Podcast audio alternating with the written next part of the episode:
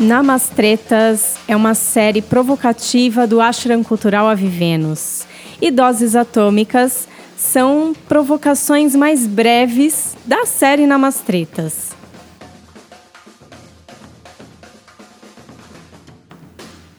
Doses 8, tema 8 de março.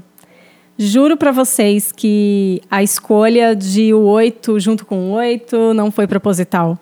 Mas foi inevitável, assim, falar sobre o Dia das Mulheres, falar sobre essa celebração e essa e a maneira de como a coisa estava, né, surgindo e como o papo estava fluindo nas redes é que foi o grande empurrão para que essa provocação rolasse.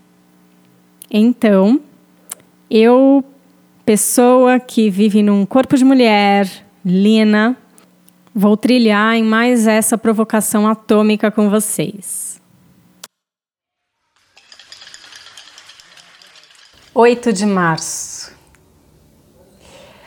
As moças que já sofreram violência sexual, a todas as que sofreram violência emocional de algum jeito, ou os dois, mulheres que vão para uma sala de cirurgia para dar à luz a seus filhos e que sofrem diversas violências emocionais, de comentários inapropriados, extremamente cruéis, que vêm de médicos ou enfermeiras, às vezes até de, de, de lacerações vaginais e das suas vulvas.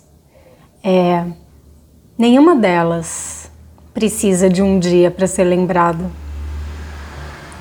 As mulheres, diversas mulheres que são mortas, esse dia por mais que a gente diga é um dia para lembrar, é um dia para pensar sobre, é, isso não é suficiente. Porque diariamente, a cada minuto, a cada segundo, uma mulher é morta ou violentada. De algum jeito, emocional, físico. Entendem? Um dia não é suficiente. Então, o que é esse dia?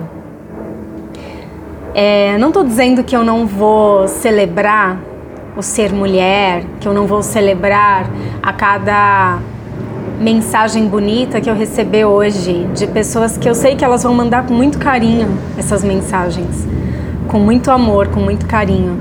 Mas percebam, percebam a cegueira que está por trás das datas comemorativas.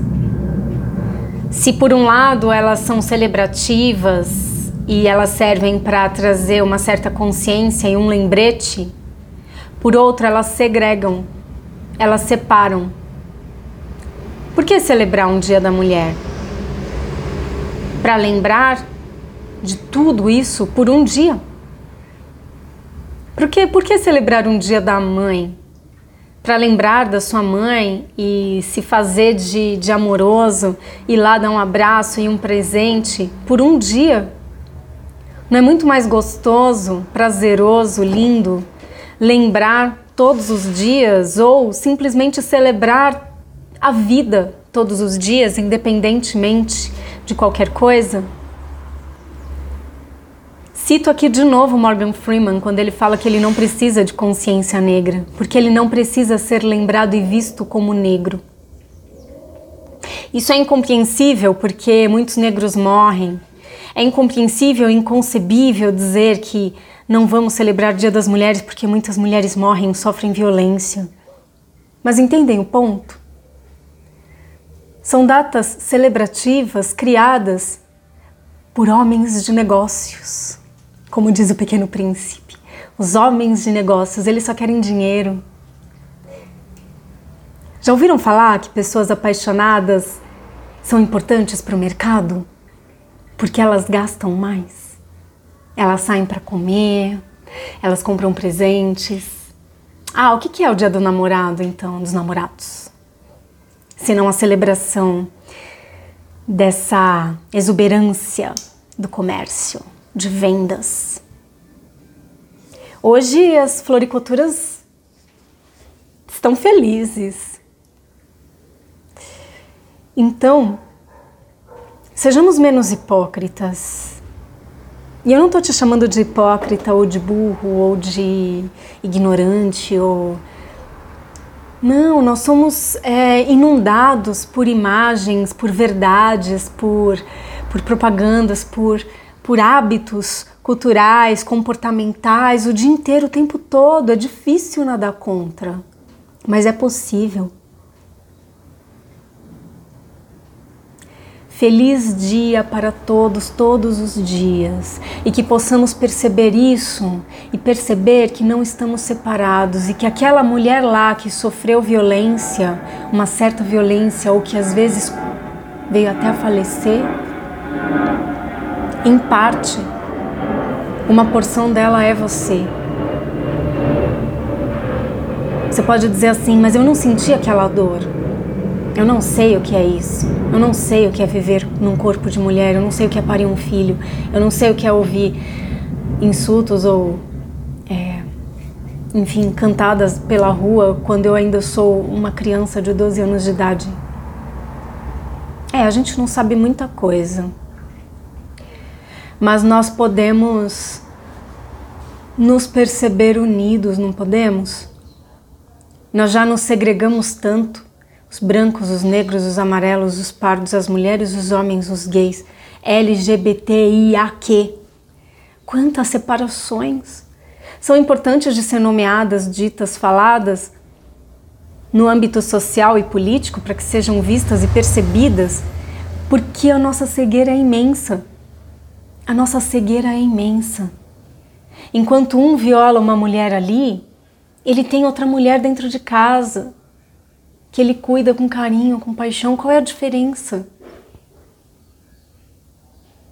Então, vamos perceber a coisa de uma maneira mais ampla.